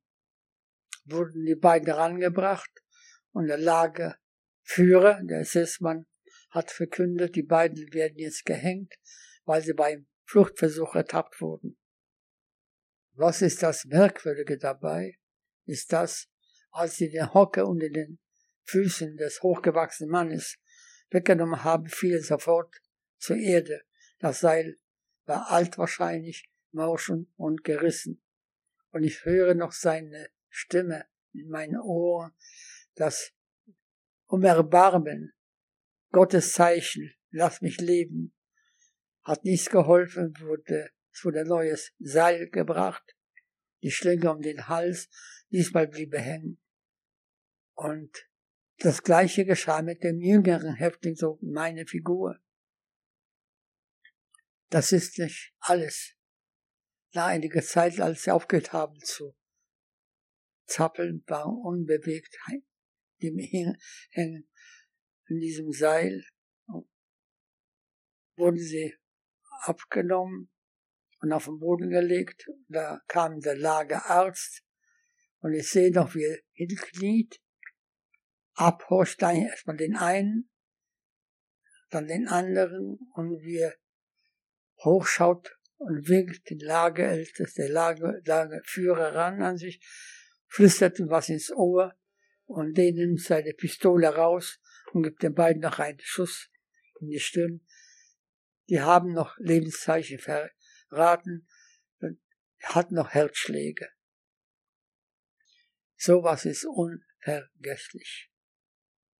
Kam der Winter und eines Tages wurden wir wieder aufgerufen, auf Marsch gesetzt und da kam der Todesmarsch genannt fast drei Tage und ich sehe mich vor mir eine fast unendliche Reihe, eine fast, fast schwarze Punkte von Häftlingen, hinter mir das gleiche, eine Seite, wieder paar hundert Meter ein SS-Mann mit einem Schäferhund und ab und zu mal ein Schusskopf gewendet und sah ein SS-Mann dem Häftling einen Gnaden Schuss zu geben, hingefallen, konnte nicht mehr laufen und einfach im Steh liegen gelassen. Kein Essen, kein Trinken, nur mit einer Handvoll Schnee sich den Mund anzufeuchten. Abends seine Scheune reingefärscht und die ganze Zeit kein Essen und kein Trinken. Wir kamen einen Bahnhof an, zugesetzt wieder vier Waggons, geschlossene Waggons und nach einer langen Reise, keine Ahnung, wie lange das gedauert hat, kamen wir an in eine Stadt. Auf dem Bahnhof konnten wir lesen den Namen Flossenbürg. Ein Konzentrationslager nur sechs Kilometer von der tschechischen Grenze, nordöstlich von München. Und dieses Lager, das war schon fast Ende des Krieges. Ich habe das Schreiben vom Roten Kreuz im Bad Arolsen in den 50er Jahren, habe ich eine Anfrage, einen Auszug aus dem Register bekommen, wo sie Spuren von mir registriert gefunden haben. Und zwar, da steht drauf, am 25. Februar 1945 nach Flossenbürg vom Konzentrationslager Großrosen eingeliefert und unter der Nummer 82.707 registriert. Und darunter am 22. März 1945 nach Konzentrationslager Nazeweile, Kommando Offenburg, transportiert. In diesem Flossenburg wurden die Baracken untergebracht. Wir lagen auf einer schmalen Britze, kein, kaum einen Meter breit, zu viert, mit den Beinen zueinander. Jüdisch heißt es Omlott. Und ich wachte mehrere Male auf mit einem kalten Fuß aber eine Wange. Hat eine der Leidensgenossen den Geist aufgegeben. Dann mussten wir die Leichen ordentlich beim beim Barackeneingang auslegen, dass dann beim Abzählen die Summe stimmt für die Insassen dieser Häuptlingsbaracke.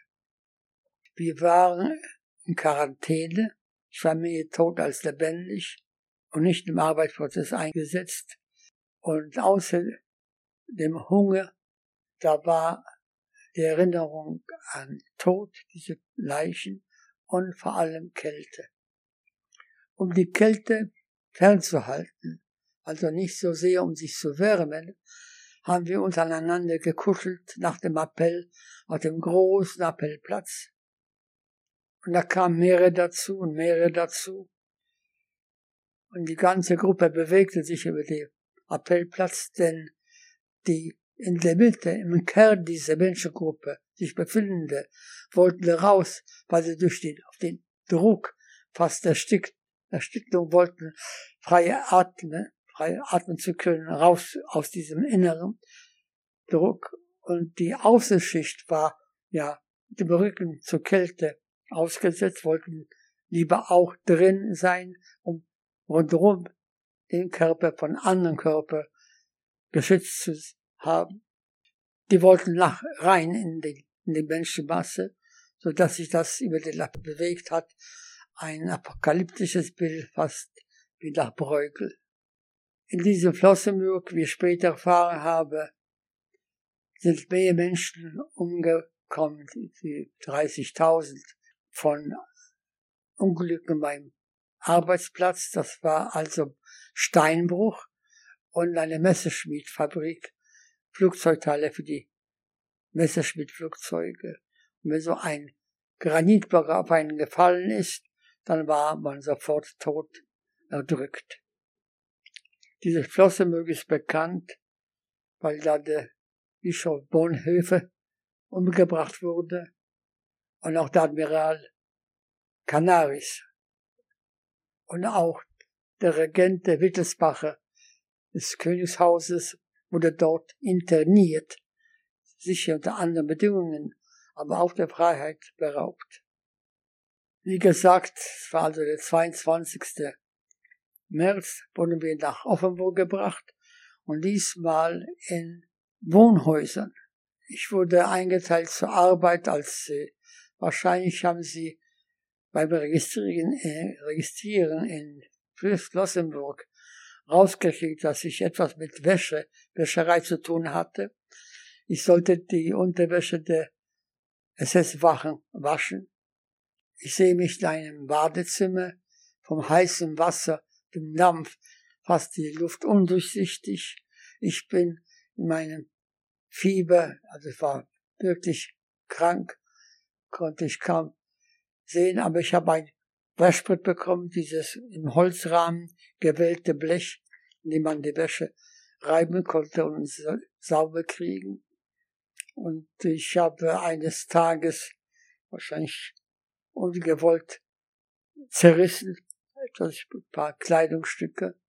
Da wurde ich zur Strafe über einen Tisch gespannt, Füße und Hände zusammengebunden unter dem Tisch, Hose runter. Und ich sollte mitzählen, dass ich 25 Schläge auf den nackten Hintern bekommen sollte zur Strafe. Und das war nicht ein Gürtel, das war ein Gummirohr gefüllt mit Sand, um dem Gewicht zu geben. Bei Nummer 8 war ich weg, in Ohnmacht gefallen und wachte auf auf meine Britze im Zimmer, wo wir mit anderen Häftlingen, konnte nur auf dem Bauch liegen die nächsten Tage, bis die blutigen Wunden mit Schauf bedeckt wurden, dass ich auf dem Rücken liegen konnte. Und wiederum, ohne etwas uns zu sagen, wohin und warum, wurden wir auf den Hof gebracht und zum Bahnhof gebracht und zu unserem Erstaunen diesmal in Personenwagen gesetzt. Und dazu setzte er sich in Bewegung, langsam, und nach einigen Stunden hörten wir Motorgeräusche bei unseren Köpfen, dann Explosionen. Und ist stehen geblieben, die Lok ist beschädigt worden und wir wurden aus den Waggons getrieben und Hügel rauf, Hügel runter. Das war also hinter Donau-Eschingen, wo die Donau Urquelle hat und Anfang nimmt. Dort ist der Zug stehen geblieben.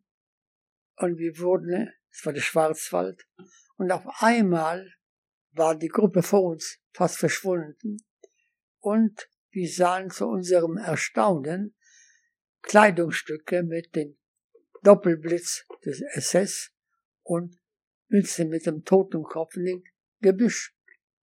Und die Wache war verschwunden. Wir haben uns auch die Büsche geschlagen und abgewartet und auf einmal hörten wir wieder Schüsse unten im Tal. So schwach wie ich war, habe ich eine gewisse Beweglichkeit bewahrt in meinem Körper und mit Hilfe meiner Freunde waren etwa acht Personen hochgeklettert am Baum, konnte runterschauen ins Tal und da sah ich, dass eine neue Lok angekommen ist vom links, also vom Osten, angekoppelt und der Zug, nachdem viele Leute wieder rangetrieben wurden und den Zug abgefahren nach links. Wie ich aus dem Buch von Herrn Trendel, Trendle über die letzten zehn Tage des Krieges, die zehn Tage an der Aar, ein Fluss Aar, beschreibt genau, was ich erlebt habe. Es war gedacht von der SS, den Zug mit allen Insassen in den Bodensee zu drängen und so uns loszuwerden. Wir haben abgewartet, die Dämmerung, und gegen Morgengrauen haben uns gewagt, in die entgegengesetzte Richtung zu gehen.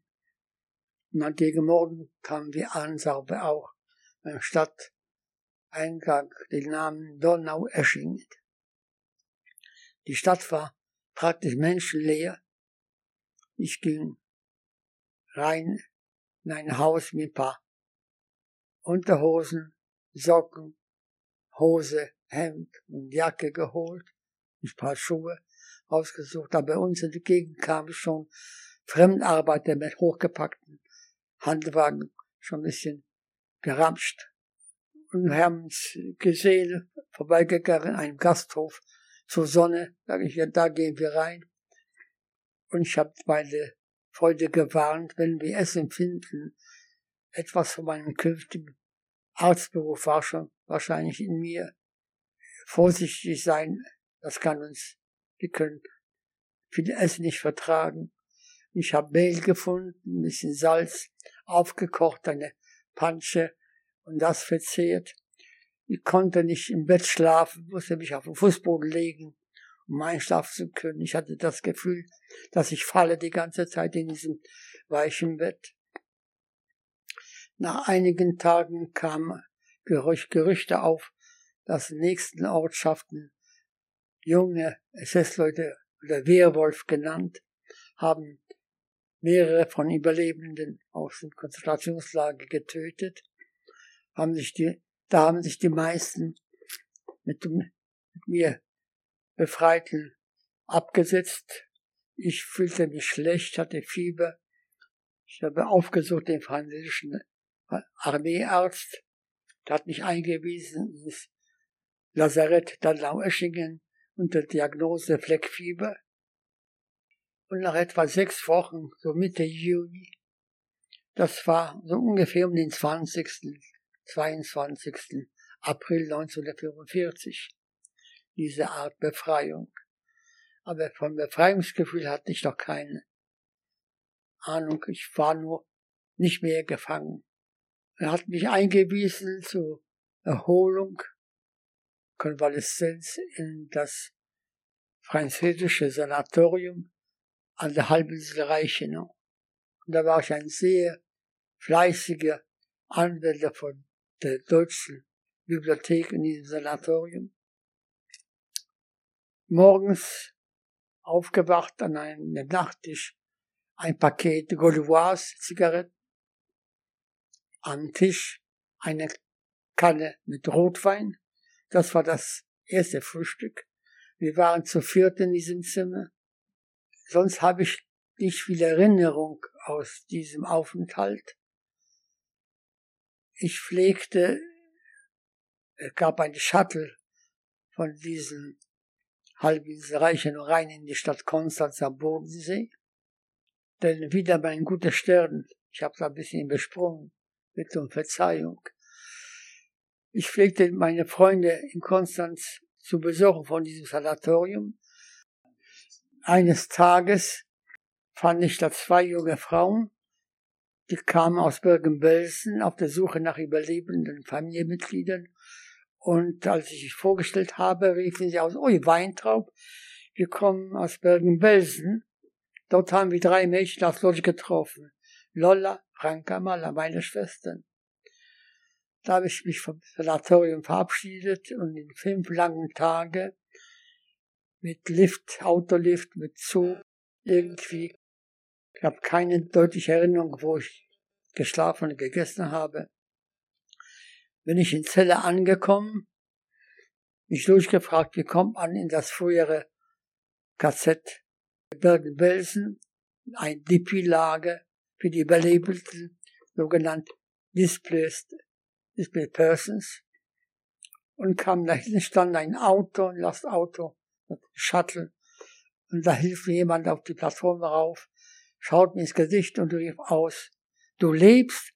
Das war ein Förderverwalter, der dabei war als ein Bekannter der Familie, Felle Kuppermann, meine Schwester erzählt hat, dass er Zeuge war in Lausches-Birkenau, dass er Block 10 nicht gesehen hat und war Zeuge, als diese ganze jugendliche Gruppe aus diesem Block 10 in die Gaskammer gebracht wurde und umgebracht.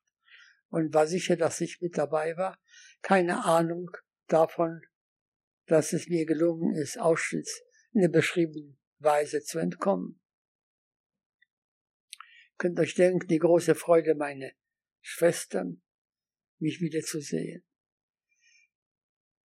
Da war ich wieder ein befreiter Mensch, denn da war ich wieder eine soziale, sozusagen Einheit.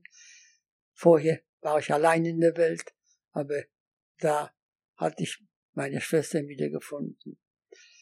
Und da beginnt jetzt der Weg zurück ins Leben. Ein mühsamer Weg, aber erfolgreicher Weg zurück ins Leben. In Bergen-Belsen gab es schon eine Organisation für die Überlebenden, gab schon eine Art Unterricht für uns Junge, vor allem von Soldaten der Jewish Brigade. Juden als Palästina haben eine Brigade gebildet und sich der englischen Armee angeschlossen, um gegen die Hitlerarmee, gegen die Nazi-Wehrmacht zu kämpfen die haben sich unser angenommen. Aber ich wollte weiter lernen, ich wollte mich ausbilden und wollte als Lehrer oder Arzt werden. Es gab ein Dekret, ein Gesetz von der britischen Besatzungsmacht in Niedersachsen, dass jede Hochschule einige Plätze frei halten sollte für Überlebende. Und ich habe so einen Platz zugeteilt bekommen. Dieses Schreiben habe ich noch bei mir. Die Immatrikulierung am 11. November 1946 in die medizinische Fakultät der Georg August, Georg August Universität in Göttingen eingeführt, immatrikuliert. Dem ging aber vor ein langes Gespräch mit dem Dekan der medizinischen Fakultät, Professor Hermann Rhein, Physiologen, der wohlwollend mir außerdem versuchte, junger Mann, es hat keinen Sinn, die Zeit zu vergeuden. Sie können doch nicht ernst denken, ein Studium in fremder Sprache anzufangen nach sechs Jahren Grundschule. Ich kannte kein Deutsch, nur ich konnte alles verstehen durch das Lesen von Büchern in diesem Sanatorium Reichenau. Aber sprechen konnte ich nicht, aber nur paar Worte. Und zwar, lassen Sie mich versuchen.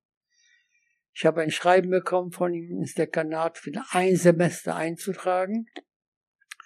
Und falls ich gegen Erwarten alle Fächer Prüfungen bestehe nach diesem Semester, da will er weitersehen. Und denkt euch, es ist eine lange Geschichte, die ich noch kurz sagen kann. Es ist mir gelungen, ich habe es durchgehalten, ich hatte einen wunderbaren Mentor im Studentenheim an der Nikolausberger Weg 11, polnisches Studentenheim in Göttingen. Ich konnte weiter studieren, weil ich alle Prüfungen abgelegt habe.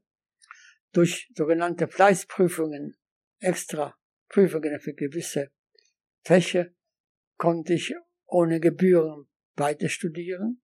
Bis Januar 1948, da hat die jüdische Gemeinde erfahren, dass ich 1947 Käthe Hof aus Berlin geheiratet geheiratet habe. Ich suchte nach jemandem, der mir Deutsch beibringt. Käthe, wie dann, dann Katja, hat in Berlin Slavistik, slawische Sprache studiert. 1943, als Goebbels den totalen Krieg aufgerufen hat und alle Hochschulen geschlossen, ist Katja beordert worden nach Königsberg, hat da als Schafterin gearbeitet, nach dem Kriege in Göttingen gelandet und weiter ihr Russisch und Polnisch zu studieren. Sie sucht dann nach jemandem mit polnischer Sprache und es war sehr erfolgreiche Zusammenarbeit und sehr fruchtbare, denn wir haben geheiratet, wir haben wunderbare drei Söhne bekommen. Aber als die jüdische Gemeinde in Göttingen erfahren hat, dass ich eben nicht nur eine Deutsche geheiratet habe, sogar einen Sohn mit ihr habe, wurde ich als der Liste gestrichen und äh, keine Hilfe mehr bekommen. Ich hatte kein Einkommen, habe ich mich gemeldet ins polnische Konsulat in Hannover, nach Polen zurückzufahren, mein Geburtsland. Aber da haben sie mir gesagt, dass ich fertige Ärzte brauche in Polen. Ich kriege ein Stipendium, eine Beihilfe von 250 D-Mark. Es war ja 1948 nach der Währungsreform von der Reichsmark in die D-Mark. Und diese 250 Mark mussten reichen, um uns sozusagen über Wasser zu halten. Es kam auch die Sturm- und Drangperiode für mich. Ich war Mitglied der FDJ, Freien Deutschen Jugend, und der KPD, Kommunistische Partei Deutschlands. Die Ideologie hat mir zugesagt, die hieß ja Gleichberechtigung, gleiche Stellung und dieses Schlagwort, Hauptwort von der, meinen geistigen Vorvätern kann ich wohl sagen, die Enzyklopädisten von der Französischen Revolution, diese Worte Freiheit, Gleichheit, Brüderlichkeit waren für mich wichtige, lebenswichtige Worte, denen ich versuchte, mein Leben zu leben. Zu meinem Pech kam Herbst 1950, nach vier Jahren Studium, nach achten Semester, kam der Bürgerkrieg in Korea und Polen als Vassallenland von der Sowjetunion folgte deren Spuren und hat Stellung genommen für die, das kommunistische Nordkorea.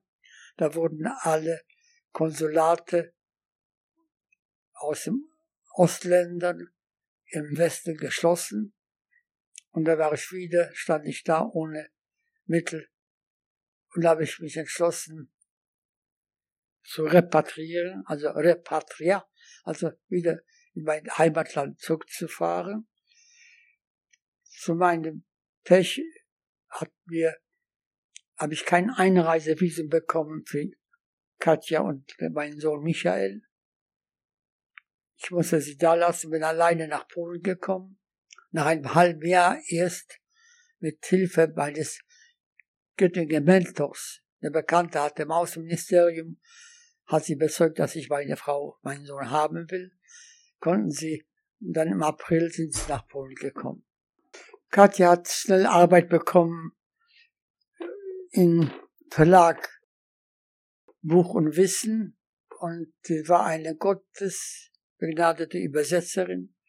Bekannt ist in Deutschland in Wanderheck und Ruprecht in Göttingen erschienen Bücher von Janusz Korczak, dem jüdischen Arzt dem Warschauer Ghetto, treu seinen Waisenkindern war und hatte abgelehnt, seinen politischen Kollegen Vorschläge, ihn zu retten und es mit seinen Kindern bei Liquidierung des Ghetto in Warschau mit der ganzen Belegschaft in den Tod in Treblinka gegangen.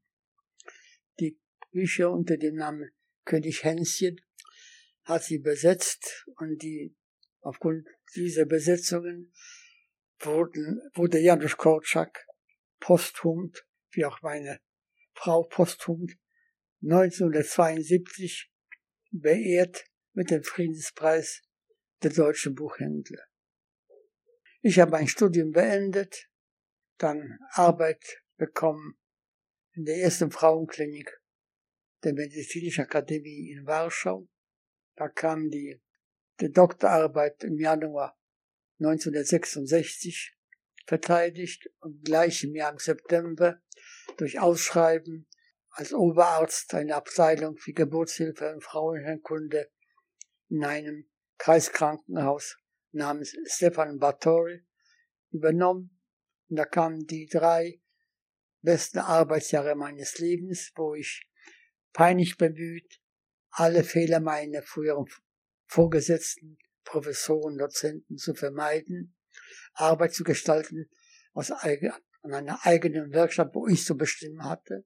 Wir haben den Strom ge gewandt, anstelle Leute von dem Kreisstadt nach Warschau sind Leute gekommen zur Behandlung von großen Warschau in unser kleines Krankenhaus. Also ich war wirklich wie auf, auf eine wunderbare Wolke bis zum Spätsommer 1968, wo von oben gesteuerte, von der Regierung gesteuerte antisemitische Welle entfacht wurde und wir Juden wurden wieder verfolgt, diesmal durch die eigenen, wie wir glaubten, die eigenen, die unseren. Nach einer Tagung über Endokrinologie in Lodz, wo wir 13 Publikationen präsentiert haben, kam ich wie auf Flügeln nach Otwotsk zurück. So hieß die Stadt Otwotsk ein Kurort. Aber nach einigen Tagen kam ein Lastwagen vorgefahren mit einem Schreiben vom Leiter des Kreisgesundheitsamtes. Es verbietet mir, alle Forschung zu treiben und so weiter und so weiter. Solle alle Krankengeschichten ausliefern von meinem Übernahme, von der Übernahme der Abteilung bis zu heutigem Tag. Und ich, wie ich später erfahren habe, gab es eine Eingabe ich hätte Experimente an polnischen Frauen durchgeführt. Allen Menschen jüdischer Herkunft wurde damals durch die kommunistische Partei ermöglicht, Polen zu verlassen, durch die Vermittlung von der holländischen Botschaft mit Visum nach Israel. Mit drei Söhnen wusste ich, Israel ist gleich die Armee für meine Jungs. Ich war egoistisch. Ich habe genug Zoll bezahlt an Leben und Blut in meiner Familie von, als ich unsere Familiengeschichte aufgebaut habe. Ich nehme das Wort Stammbaum nicht gerne in den Mund. Habe ich ausgerechnet, wir waren etwa 82 vor dem Kriege engste Familienmitglieder. Geschwister, Eltern und Geschwister meine Eltern, ihre Kinder, meine Cousins. Nach dem Kriege wusste ich, dass wir 16 am Leben geblieben sind, überlebt haben. Das heißt, vier von fünf sind umgebracht worden. Nur ein von fünf Mitglieder, Mitglieder der Familie hat überlebt. Und da wollte ich eben nicht meine Söhne der Gefahr aussetzen, in der Armee einbezogen zu werden, weil Israel ja im permanenten Krieg ist mit seinen feindlichen Nachbarn. Nach Deutschland zurück, trotz deutscher Frau, trotz deutschem Studium, hatte ich Hemmungen. Und da habe ich, meine Wahl ist dann gewesen, Schweden als neutrales Land, da ich auch erfahren habe, dass Schweden sehr positiv steht, Menschen aus jüdische Menschen aus Polen aufzunehmen, besonders ausgebildete wie ich, Facharzt wie Geburtshilfe, Frauenheilkunde, schon mit Doktorgrad. Das war auch kein Problem. Bin also alles eingepackt und symbolisch am 1. September 1969, 30 Jahre nach dem 1. September 1939, habe ich die Grenze in Frankfurt an der Oder überschritten. Und nach kurzem Besuch bei den Schwiegereltern in Weidenhausen, Kreis Biedenkopf, zwischen Marburg und Kassel, nach Stockholm gekommen.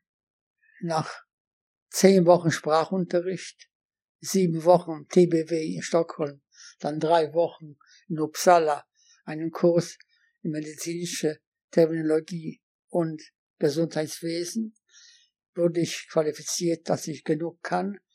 Und nach den Feiertagen 1970, Weihnachtspause, beordert nach Lilleo zur Arbeit.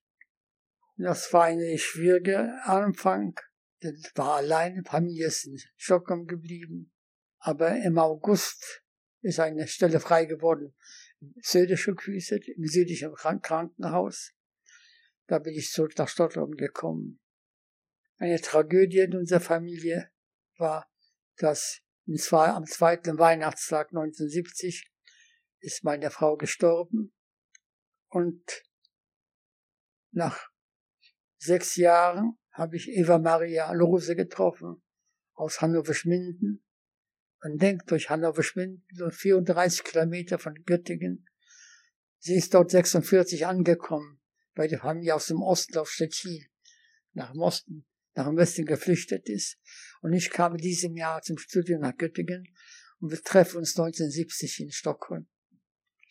Wir haben 1976 geheiratet und unsere Tochter Emilia, Emilia, weil er, ML, Eva Maria und Leon, ist Emilia geworden.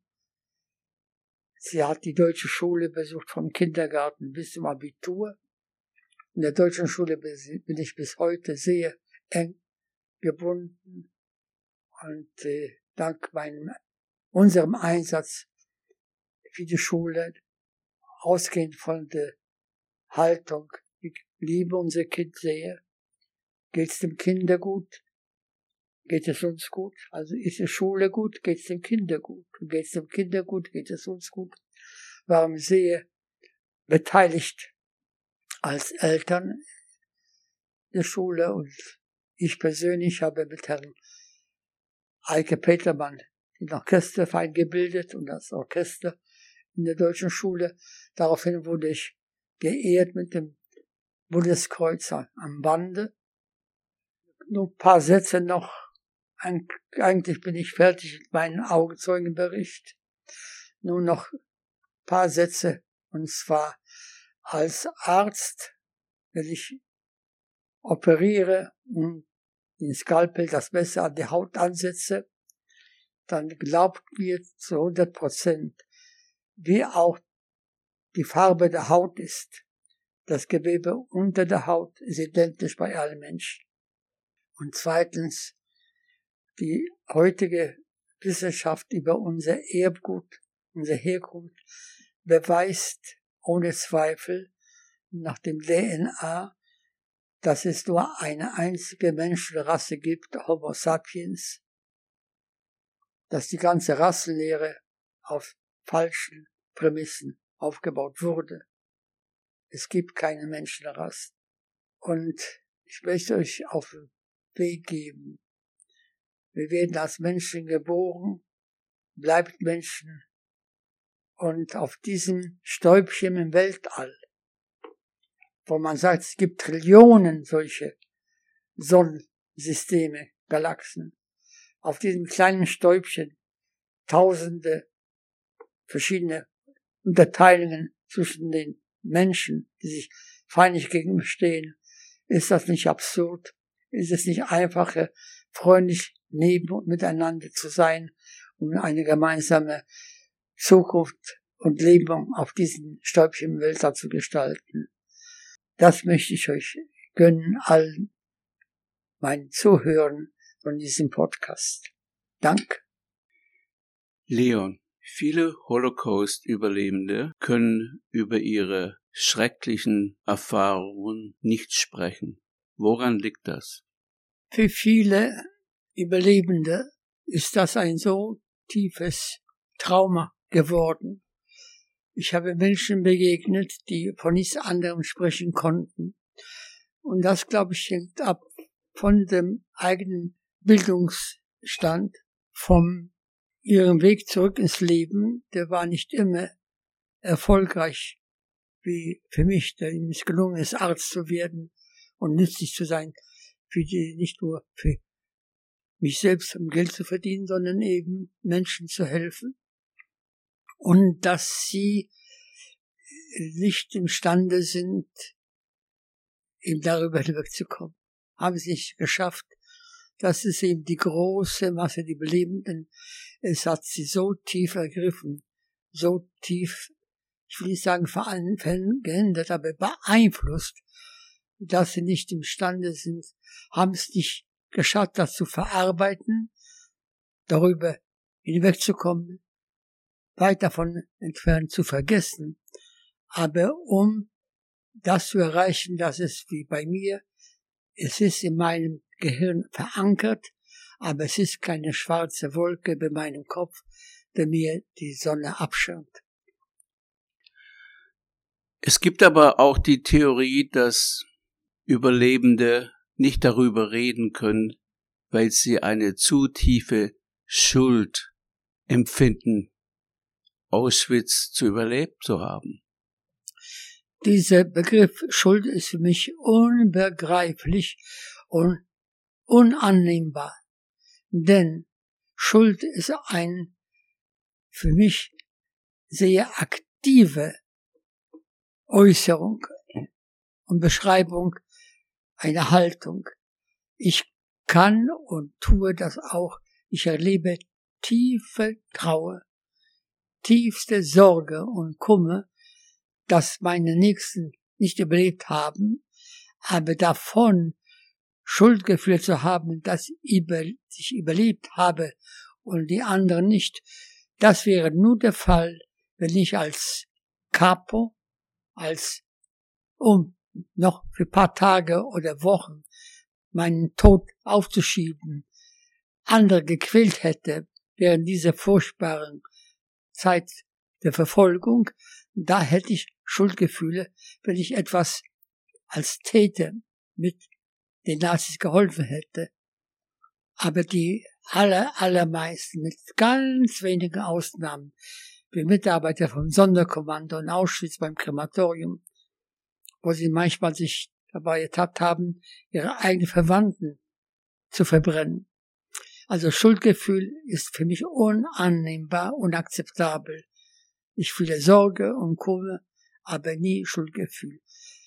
Die Frage des Schuldgefühls kann ich doch erwähnen, dass mich nach meinen Vorträgen in deutschen Schulen hat mich einmal ein Lehrer angesprochen und mit Tränen in den Augen, ich soll ihm verzeihen, ihm vergeben, weil er hat entdeckt, dass sein vor drei Jahren gestorbene liebe Großvater ein SS-Mann im KZ war.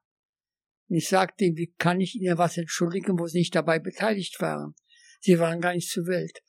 Auf jeden Fall sagte ich ihm, von dem Wissen, dass einer Ihr Vorfahren ein aktiver Täter ist, der vielleicht Zyklongas reingegossen hat in der Gaskammer in Auschwitz, Birkenau und meine Mutter getötet.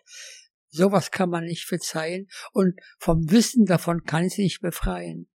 Und die einzige Lehre, der einzige Rat, den ich geben kann, im Wissen von diesem tun sie alles, vor allem als Lehre, um so, dass sowas nie vorkommt.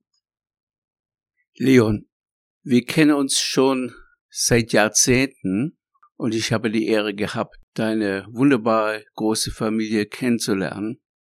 Ich habe mich aber immer gefragt, was gibt man seinen Kindern auf den Weg, wenn man eine solche Erfahrung wie du gemacht hat?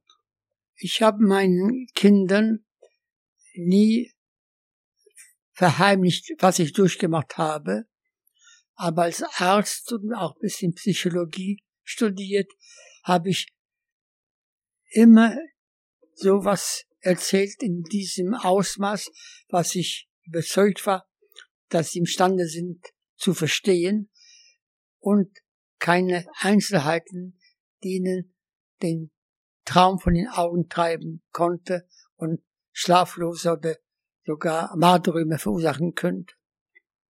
Das heißt, sie wussten, wie ich bin, woher ich herkomme, was ich erlebt habe, aber mit dem Alter habe ich ihnen ab und zu, vor allem wenn die Rede davon war, wenn sie gefragt haben, was aus der Presse oder im Radio gehört oder im Fernsehen, habe ich meine Erklärung dazu gegeben, aus meiner eigenen Erfahrung. Ich finde, man soll seinen Nächsten nicht verheimlichen, aber erwägen, in welchem Maße welche Einzelheiten mitzuteilen, um sie nicht psychisch zu verbunden. Leon, wir schreiben heute den 10. März 2022 und Europa ist wieder in Brand. Ein neuer Despot hat ein neues Vertreiben und Töten in der Ukraine angefangen. Frage, warum lernen die Menschen nicht aus der Vergangenheit? Ich bin weder ein Philosoph oder ein Geistiger, der eine Rolle hat, den Menschen, das Menschensein zu erklären. Ich finde aber, solange es sowohl in der Religionen, verschiedenen Gruppierungen, sowie weltanschaulich Menschen gibt, die wie Nazis denken, ab, angefangen mit Unterscheiden von wir und sie. Solange sie nicht, wie ich versucht habe, in meinem Bericht darzulegen, dass wir Menschen sind, alle gleiche Herkunft als Homo sapiens, dass sie, um sich zu erhöhen, andere erniedrigen, um dadurch sich selbst höher zu wähnen und wie unter der Nazizeit uns Menschheit einzuteilen in Übermenschen und Untermenschen.